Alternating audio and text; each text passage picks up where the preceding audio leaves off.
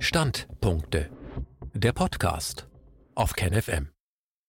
Technik und Krise. Teil 2.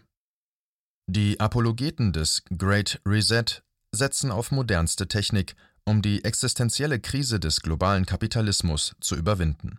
Doch dieses Vorhaben ist zum Scheitern verurteilt, denn es basiert auf einem naiven, unterkomplexen Technikbegriff. Der vorliegende Beitrag entwickelt ein alternatives Verständnis moderner Technik und erläutert, warum diese nicht als Rettungsanker taugt, sondern eher als Brandbeschleuniger wirkt. Im Zentrum der Argumentation steht das Konzept eines global ausgreifenden technischen Systems. Ein Standpunkt von Ulrich Teusch. Auch mit dem, was man landläufig unter Technikdeterminismus versteht, hat die Vorstellung eines technischen Systems nichts zu tun. Der Begriff Technikdeterminismus leistet dem Eindruck Vorschub, die Technik sei ein von vermeintlich technikfreien gesellschaftlichen Sphären eindeutig abgrenzbarer Faktor der sozialen Entwicklung, ein Subsystem der Gesellschaft, das auf andere nicht-technische Bereiche oder Subsysteme determinierende Wirkungen ausübe. Weit angemessener ist demgegenüber das von dem Philosophen Gernot Böhme vorgeschlagene Bild einer Technostruktur, die den gesellschaftlichen Körper wie ein Pilz durchzieht Worin sich das Konzept einer Technostruktur von einem deterministischen Erklärungsansatz unterscheidet, hat Böhme wie folgt erläutert: Zitat Die Technik ist in die Sozialstruktur eingedrungen, in die Formen sozialen Handelns, in die normativen Erwartungen oder besser, sie ist selbst eine Sozialstruktur, eine Form gesellschaftlichen Handelns und ein Bestandteil des Regelkanons geworden es geht nicht mehr um Technik als Ursache oder Technik als Gegenstand, sondern es geht um die technischen Formen von Gesellschaftlichkeit oder besser gesagt um die Erkenntnis der fortschreitenden Technisierung gesellschaftlicher Wirklichkeit und der damit verbundenen Probleme. Zitat Ende. Und weiter? Zitat das Thema einer Theorie der Gesellschaft in der technischen Zivilisation ist nicht so sehr die Technik in der Gesellschaft und der ihr entsprechende gesellschaftliche Wandel, sondern die Technisierung der Gesellschaft. Die Produktion von Technik gehört zur gesellschaftlichen Reproduktion. Mit der Technik produzieren wir gesellschaftliche Strukturen. Zitat Ende. Die Folge? Es entstehen manifeste Sachzwänge und Denkzwänge, die einen sind von den anderen nicht zu trennen. Subjekt und Objekt, Mensch und Technik stehen sich nicht länger in einem Verhältnis von Herr und Knecht oder von Zweck und Mittel gegenüber, sondern sind zu einer neuen Einheit verschmolzen. Die Technik erscheint als autonomes Gebilde, und zwar nicht deshalb, weil sie schon von jeher autonom gewesen wäre, sondern weil der Mensch seine Autonomie verloren oder verspielt hat. Der Mensch hat das technische System zwar erdacht und konstruiert und ist auf vielfältige Weise in die systemischen Zusammenhänge integriert, gleichwohl tritt ihm das System als fremde Macht gegenüber. Obwohl die Technik fraglos von dieser Welt ist, bildet sie eine Welt für sich. Dialektik der Technik doch so sehr das technische System die Gesellschaft auch durchdringt, es ist mit ihr nicht deckungsgleich. Nicht alle gesellschaftlichen Sphären sind gleichermaßen technisiert oder technisierbar.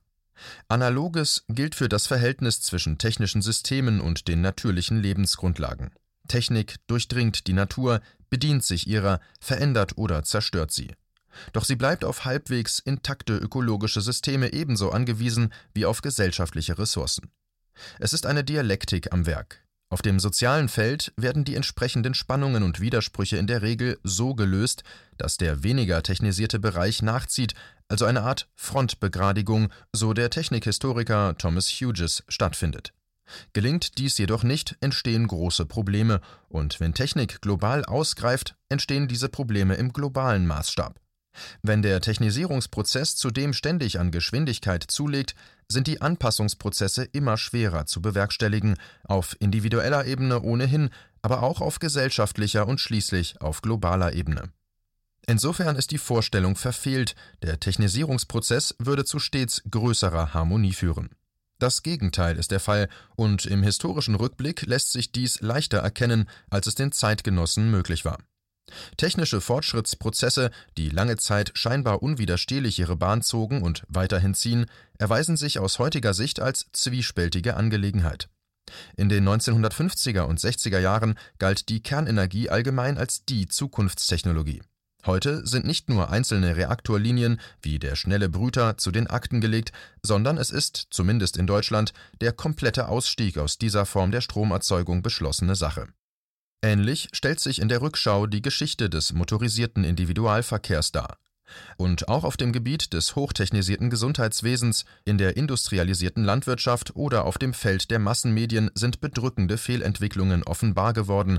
Sie wurden zwar von einzelnen, weitblickenden Beobachtern bei Zeiten prognostiziert, doch deren Stimmen drangen in der allgemeinen Euphorie nicht durch. Die Quintessenz lautet, das Verhältnis zwischen Technik, Gesellschaft und Natur ist spannungsreich und widersprüchlich, und es ist in erster Linie der ganz normale, sich ständig ausweitende und vertiefende Prozess der Technisierung, der bedrohliche Folgen ungeahnten Ausmaßes hervorbringt. Diese These mag erstaunen, gilt denn die Technik nicht als Problemlöserin schlechthin, als einer der wenigen Handlungsbereiche, in denen das Bessere jederzeit der Feind des Guten ist? Mittel und Zweck die Frage ist falsch gestellt. Denn im Zeitalter global ausgreifender und untereinander vernetzter technischer Systeme ist es längst nicht mehr so, dass wir zunächst ein zu lösendes Problem definieren oder einen Zweck setzen und dann nach einer technischen Lösung oder einem Mittel zum Zweck Ausschau halten. In den meisten Fällen verhält es sich genau umgekehrt. Ein höchst dynamischer, weitgehend selbstläufiger technischer Fortschrittsprozess liefert fortwährend Lösungen, für die wir die passenden Probleme oder Zwecke erst einmal suchen müssen. Oder anders, die neue Technik befriedigt Bedürfnisse, die erst einmal geschaffen werden wollen.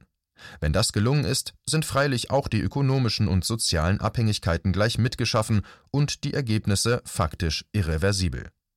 Bei den fortlaufend produzierten technischen Lösungen handelt es sich übrigens nur in den seltensten Fällen um echte Erfindungen. Meist basiert die neue Technik lediglich auf einer neuartigen Kombination bereits vorhandener Techniken. Je höher der jeweilige Technisierungsgrad quantitativ und je höher das jeweilige Technisierungsniveau qualitativ, desto mehr Kombinationen sind möglich. Überspitzt formuliert, neue Technik ist zunehmend Folgetechnik von Technik. Manche Techniken sind besonders kombinationsfreudig.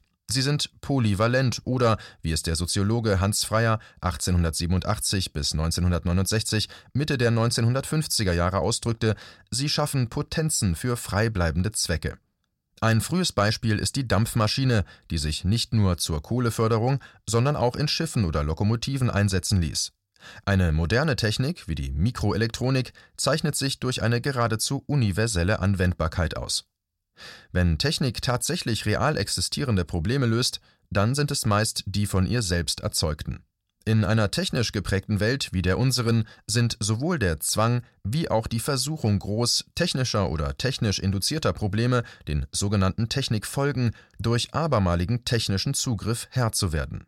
Das ist ein zentraler Impulsgeber weiterer und beschleunigter Technisierung. Wiederum überspitzt formuliert, Neue Technik ist zunehmend Folgetechnik von Technikfolgen. Ambivalenz und Krise Wird dieser Prozess irgendwann zu einem Ende kommen? Werden irgendwann alle Probleme gelöst sein? Diese Möglichkeit kann man getrost ausschließen. Denn die Zahl der durch technischen Zugriff gelösten Probleme steigt zwar, doch die Zahl der im Zuge dieses Lösungsprozesses neu geschaffenen Probleme steigt schneller und vermutlich werden die Probleme auch größer. Schon vor einem guten Jahrhundert bemerkte der Philosoph und Soziologe Julius Goldstein 1873 bis 1929 Zitat Es hat den Anschein, als ob, wie in der Wissenschaft, so auch in der Technik, mit jedem Problem, das gelöst wird, neue Probleme entstehen. Es scheint, als ob der Fortschritt mehr in dem Herausarbeiten neuer Probleme als in dem Vermindern der Probleme bestände. Zitat Ende. Auf gesellschaftlicher Ebene sieht Goldstein ein Ergebnis, das den um Effizienzsteigerung, Rationalität und Problemlösung bemühten einzeltechnischen Handlungen Hohn spricht. Zitat Je mehr die eine Epoche das Dasein technisch rationalisiert, umso größer wird die Summe der Irrationalitäten in der nächsten. Zitat Ende. 50 Jahre nach Goldstein hat der französische Soziologe Jacques Ellul 1912 bis 1994, der wohl bedeutendste Technikkritiker des 20. Jahrhunderts, diese fundamentale Ambivalenz der Technik in vier Regeln gefasst. Zitat: Erstens: Jeder technische Fortschritt verlangt einen Preis. Alle technischen und in der Folge sozialen, ökonomischen, kulturellen etc. Gewinne werden mit sozialen, ökonomischen, kulturellen etc. Verlusten erkauft. Zweitens. In jedem Stadium hinterlässt der technische Fortschritt mehr und größere Probleme als er löst. Drittens. Die positiven Wirkungen des technischen Fortschritts sind untrennbar von den negativen Wirkungen. Viertens. Jeder technische Fortschritt bringt eine Vielzahl unvorhersehbarer Folgen mit sich. Zitat Ende. Der technische Fortschritt ist also keineswegs bloß homogenisierend und linear. Er ist im Sinne Elyls fundamental ambivalent. Er bringt Spannungen, Dissonanzen, Widersprüche, Krisen und Katastrophen hervor. Hochtechnisierte Gesellschaften sind in vielerlei Hinsicht fragil, störanfällig, verwundbar. Mit ihrer globalen Ausbreitung werden diese Schattenseiten der Technisierung zum globalen Problem. Angesichts der Widersprüchlichkeit des Prozesses steht somit nicht zu erwarten, dass die Technisierung ein quasi totalitäres Gehäuse globaler Dimension hervorbringen oder gar zu einem Ende der Geschichte führen könnte. Menschheit in der Defensive Die Zukunft ist auch nicht mehr das, was sie mal war, sagen Spötter. Die Hoffnung auf bessere Zeiten ist der Skepsis gewichen, die einstige Zukunftsgewissheit hat sich in Zukunftsangst verwandelt.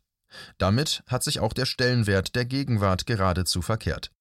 Zu Zeiten, als noch ein weithin ungebrochenes Fortschrittsdenken dominierte und die großen Geschichtsphilosophen den Ton angaben, galt die jeweilige Gegenwart als das Nadelöhr, durch das die Geschichte hindurch musste, um zu ihrer Erfüllung und Vollendung zu gelangen.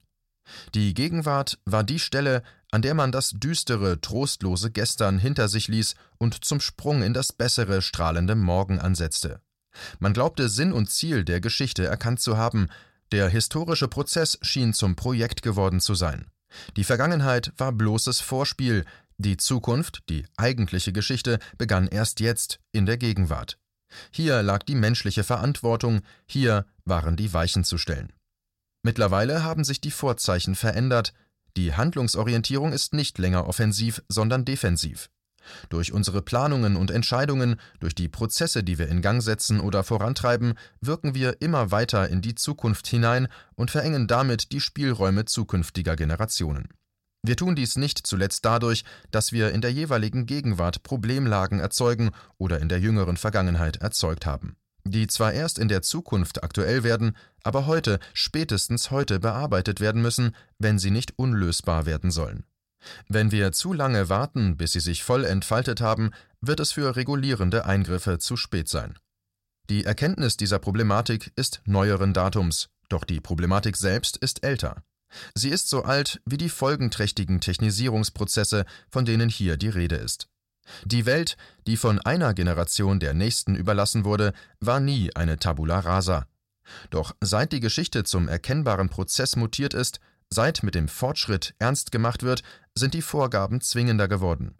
Wenn die erste Generation A gesagt hat, muss die zweite B sagen, also die Richtung einhalten. Abrupte Richtungswechsel oder gar eine Umkehr werden zunehmend illusorisch. Triumph des Absurden ein adäquates Handeln in einer solchen Situation setzt ein hohes Maß an individueller und kollektiver Freiheit und Autonomie voraus.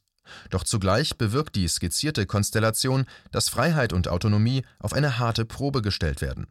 Es war wiederum Jacques Ellul, der dieses Dilemma in aller Schärfe herausgearbeitet hat.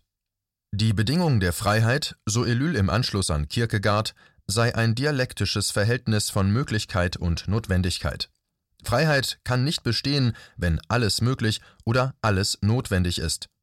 Die moderne Technik ist für Ellul freiheitsbedrohend, weniger insofern, als sie ein System unentrinnbarer Notwendigkeiten erzeugt, wenngleich sie das auch tut, sondern vor allem deshalb, weil offenkundig keine Grenzen des technischen Fortschritts existieren und anerkannt werden.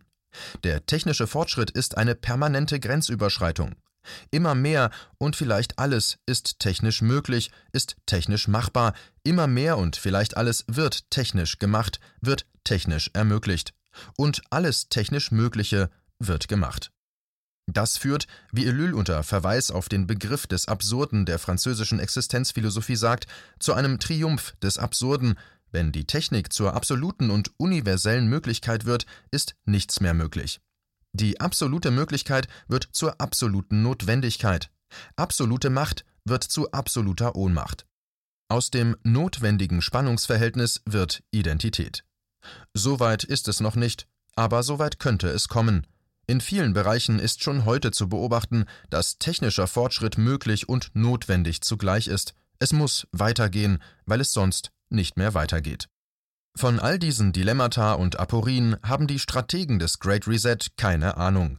Sie haben nichts begriffen. Sie glauben allen Ernstes, die großen Krisen unserer Zeit mit denselben Mitteln lösen zu können, die sie verursacht haben.